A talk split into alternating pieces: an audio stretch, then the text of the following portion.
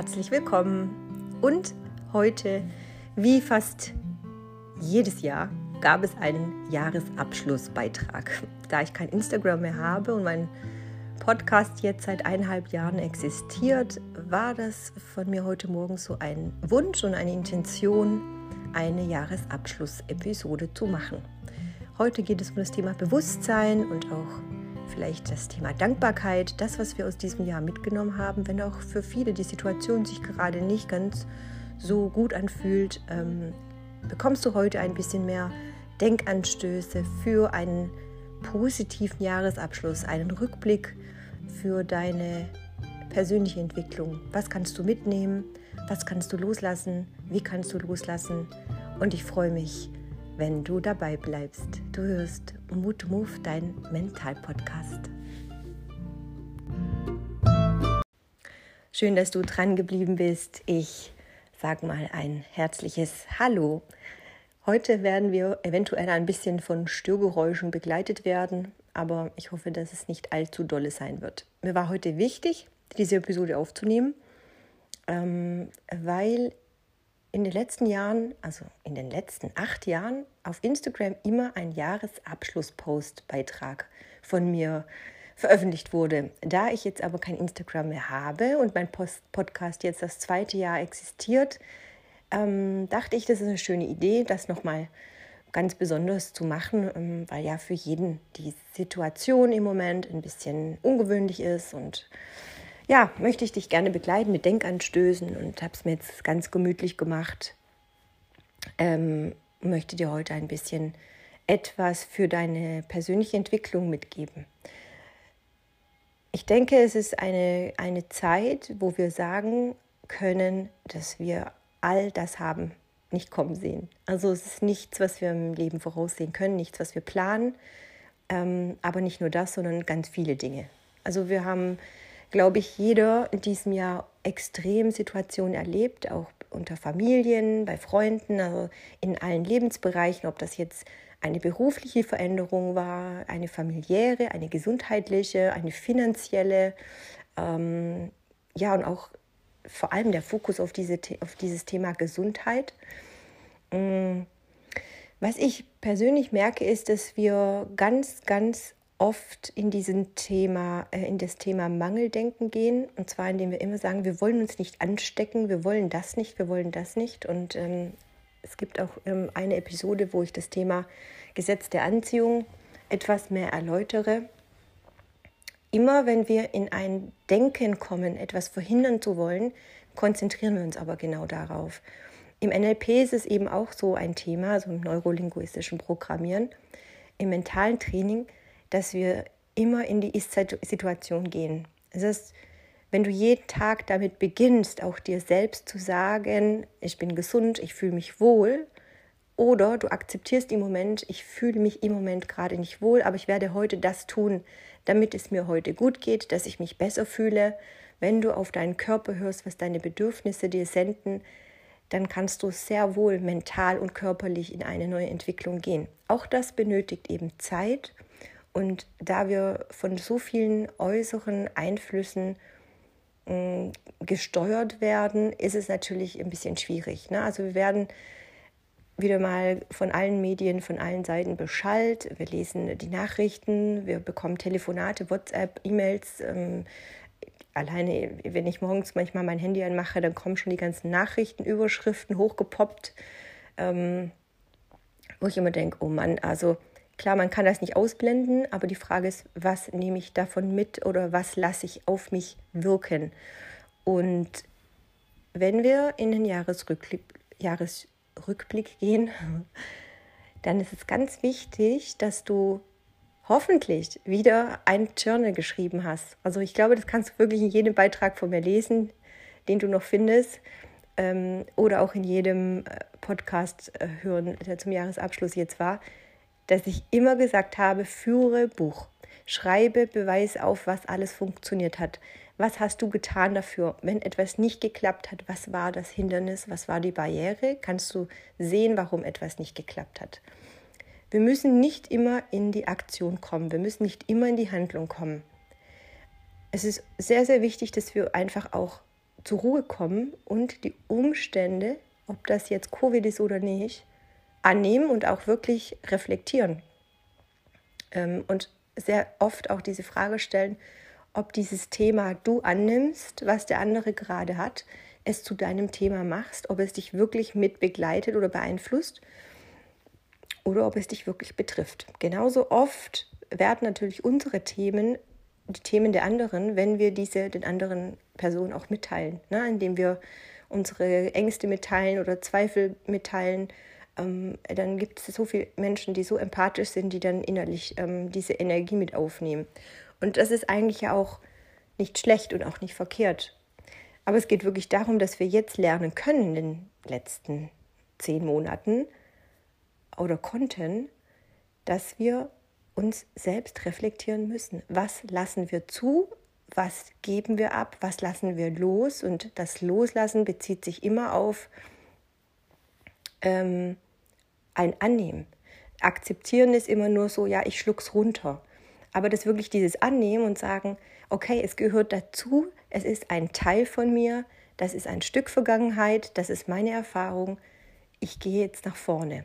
Und diesen Bewusstseinszustand, den du durch die Meditation üben kannst, indem du natürlich auch immer wieder vielleicht deine Glaubenssätze verstärkst oder du betest oder du singst, wie auch immer, ist ein verankern in deinem Unterbewusstsein, in deiner Struktur, die dir dabei helfen kann, die Dinge so zu nehmen, wie sie sind. Denn was wir verstehen, ist sehr oft, okay, das ist die Tatsache oder ist es Fakt, ist es die Realität, ist es nicht die Realität. Wir gehen viel zu häufig immer in die Zukunft, was wäre, wenn, was ist dann.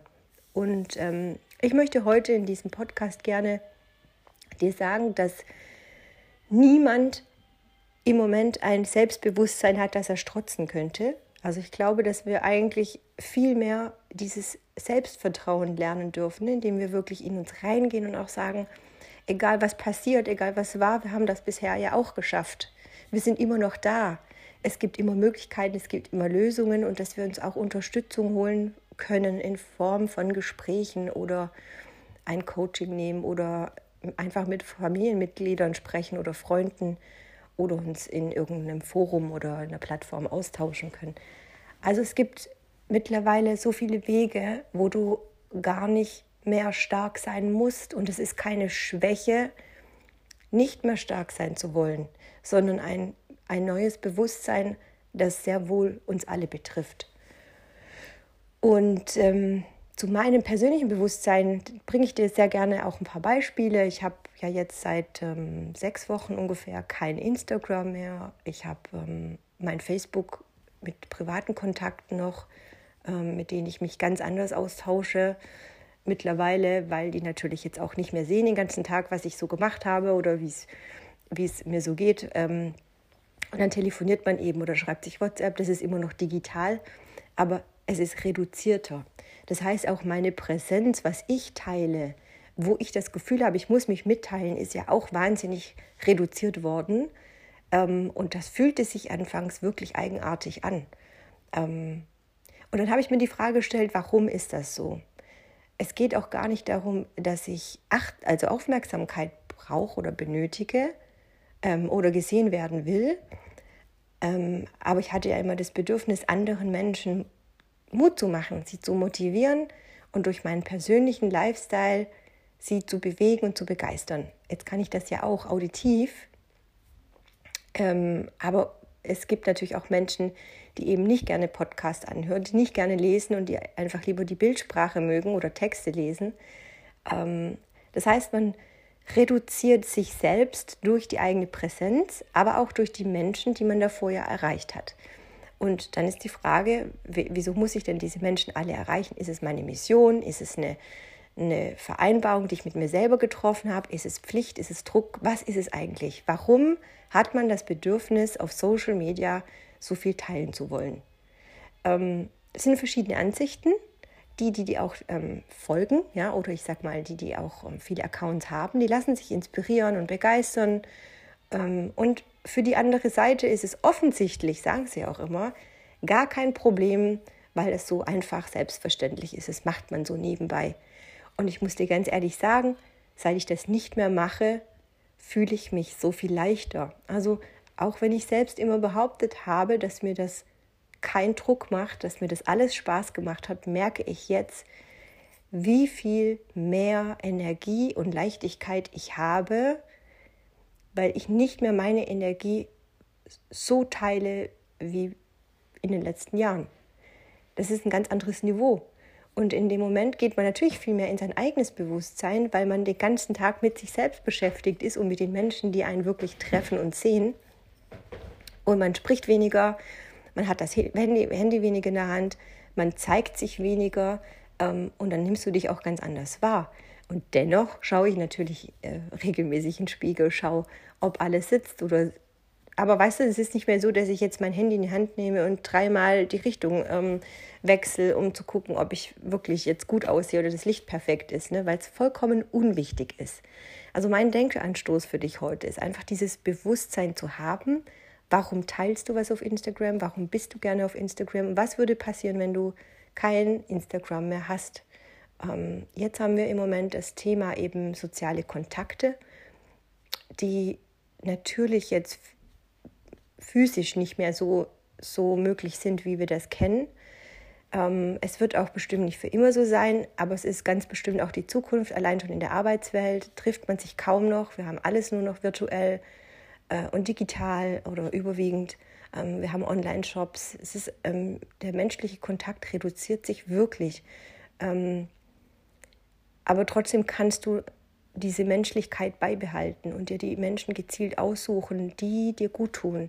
Ähm, und du brauchst nicht fremde Profile dir anschauen, die dir Mut geben oder ähm, dich inspirieren. Ähm, ich glaube, es ist einfach wichtig, dass du jeden Tag aufs Neue entscheidest, wer in deinem Leben teilnimmt oder an deinem Leben teilnehmen darf und in wessen Leben du teilnehmen möchtest.